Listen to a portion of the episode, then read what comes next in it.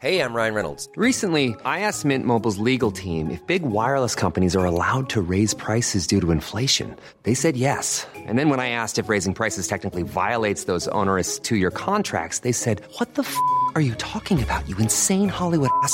So to recap, we're cutting the price of Mint Unlimited from $30 a month to just $15 a month. Give it a try at mintmobile.com slash switch. $45 upfront for three months plus taxes and fees. Promo rate for new customers for limited time. Unlimited more than 40 gigabytes per month. Slows. Full terms at mintmobile.com. Savez-vous quel comédien de Lunéville a dirigé un théâtre en Suède Bonjour, je suis Jean-Marie Russe. Voici le Savez-vous Nancy Un podcast écrit avec les journalistes de l'Est républicain. Il aura tout vu. La fin du monde, une révolution, mais aussi beaucoup voyagé et beaucoup écrit. Jacques-Marie Boutet de Monvel, dit Monvel, était né à Lunéville en 1745. Sa vie incroyable l'a ainsi mené à diriger le théâtre français de Stockholm où il était lecteur du roi Gustave III.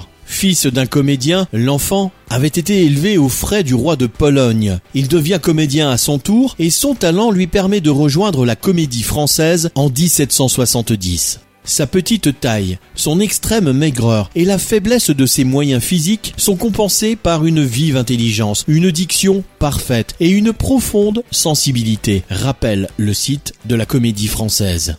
Ce dernier évoque des déboires peu connus pour expliquer son exil soudain en 1781. Mais la vie de Monvel avait de quoi choquer, aussi bien pour ses liaisons avec les femmes qu'avec les hommes, semble-t-il. Il revient à la veille de la Révolution française, écrit de nombreux spectacles et réintègre la comédie française en 1799. Certaines de ses pièces sont toujours inscrites au répertoire de l'institution.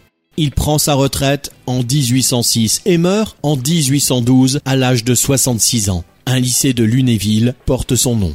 Abonnez-vous à ce podcast sur toutes les plateformes et écoutez Le Savez-vous sur Deezer, Spotify et sur notre site internet. Laissez-nous des étoiles et des commentaires.